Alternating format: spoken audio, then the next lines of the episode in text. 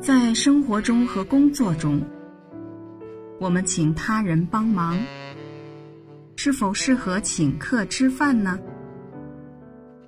请帮忙时，什么样的人可以请吃饭，而什么样的人不必请吃饭呢？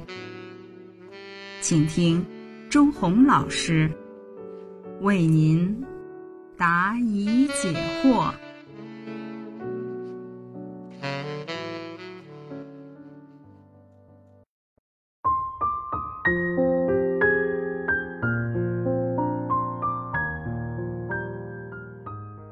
的听众朋友们，大家好，这里是周红谈眼色。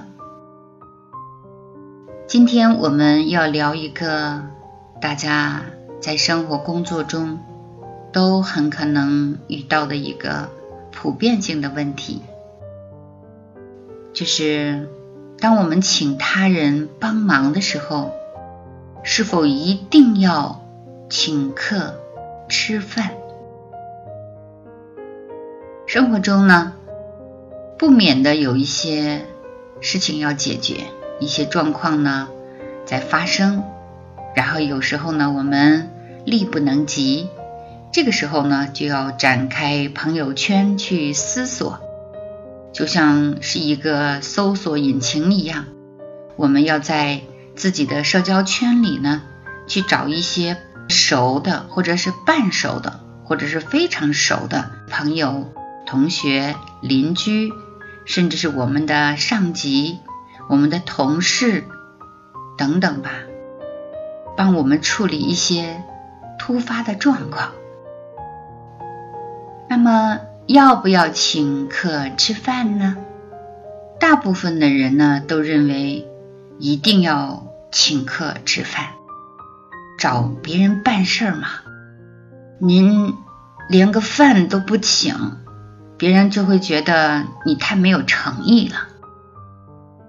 再说，人家也许觉得你抠门呢，找人家办事儿，起码得请人家吃个饭，甚至还要拎点礼物，然后呢，算个见面礼，才能张嘴，对不对？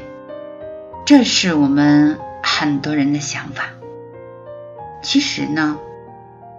在我们周红谈颜色栏目里呢，我们给大家教会了一个你遇到任何状况都可以运用的放之四海皆准的一个公式，就是你要站在对方的角度去考虑一下，这就是真正的有眼色。所以今天这个事情呢，你就要站在你想请他帮忙的。那个朋友的立场上去探讨，该不该请客，该不该送礼？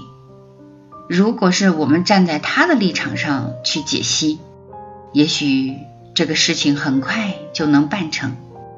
如果我们只是一味的按照自己的生活的状况、阶层或者是习惯来给对方。提供一些什么样的条件？兴许你在破坏这件事儿。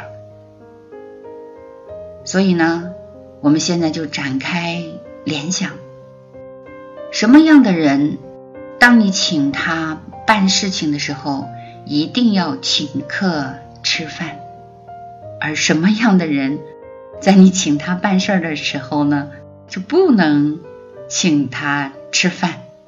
甚至都不能跟他见面，他才会帮你。我们来具体的给大家分析一下。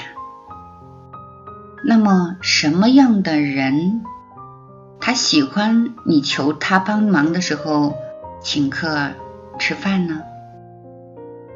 就是那些不太忙的人，或者是说社交活动呢不太广泛的人。或者是说，他的收入和他的地位和他的权利还处在社会的中层或者是中下层的时候，对于他来说呢，别人请他也不是很经常的事情。但是呢，他手中确实有一些权利，还有一些方便。对于别人来说呢，可能很难，但是对他来说，哎，很可能很简单，就把这个事情给你解决了。就类似于窗口的那些办事人员呢，还有一些部门的拿着章的人，或者是说有一些普遍性的。国家法规范围之内的，必须去执行，甚至决定着一些快和慢的这一类的朋友呢。我相信，当你要请他帮忙的时候，他很乐意与你一起吃顿饭，聊一聊。对于他来说呢，是丰富了自己的业余生活。无聊的生活突然有节奏的变得有些激情起来。一星期有几个朋友来请我吃个饭，我还是觉得人生很有意义的。所以这一类的朋友呢，他们是非常乐意被请客，被人经常到处去吃吃喝喝、玩玩乐乐，还是非常惬意的。不管他是。一些部门的窗口人员还是私立公司的管理人员，对于他们来说呢，他是想丰富他的社交圈子，他有这个渴望，他有那种哎，我很想把我的朋友圈丰富的更大，像滚雪球一样，我想结交更多的朋友，甚至是他把这个呢当成乐趣。甚至他也爱热闹，爱喝点小酒。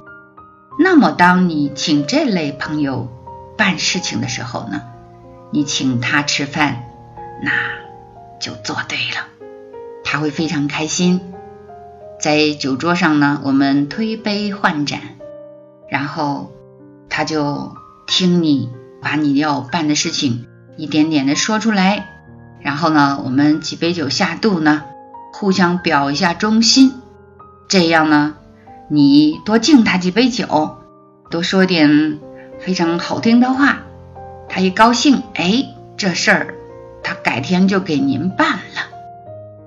临走的时候呢，再给他拎上点他特别喜欢的、他特别中意的小礼物。于是，你请他帮忙的这件事呢，十有八九。大概的就可以了。所以呢，当我们需要别人帮忙，又不知道该怎么办的时候呢，首先要从侧面去打听一下这位朋友他的生活习性、生活作风。那么，作为我们国企和政府部门的一些窗口人员呢、管理人员呢，现在是。国家规定拒绝请吃、送礼、行贿受贿的，所以这个雷可是不能碰。大家一定要清楚，有时候我们只顾自己，不顾别人的安危的时候呢，你想想，别人肯定是觉得你这个朋友啊不可交。所以不要做让别人为难的事情。不要让别人去做违法的、违规的事情。在我们其他的范围内呢，比如说他是私立企业的，或者是说无关紧要的一些事情，你找朋友帮忙，那当然了。你比如说，你要是找我帮忙，我们这一类的专业人士要找我们咨询个问题。要不要请客吃饭呢？不要，千万不要，一定不要。为什么呢？我们下期节目给大家理一理。有时候你找朋友办事，绝对不要请客吃饭，不需要请客吃饭。好，今天的作业呢，就是。找一两件你最近需要办的事情，把我刚才给你说的那些呢，去测试一下，去应用一下，你会发现，哎，你察言观色的那个能力呢，就越来越有效率，越来越有清晰的那个感觉了。所以，再处理什么事情，再请人帮忙，就不那么为难了，也不觉得啊，有时候自己总觉得有挫败感了，因为你知道如何跟别人。打交道了。好的，我们下一期节目再聊一聊请客吃饭为什么不行。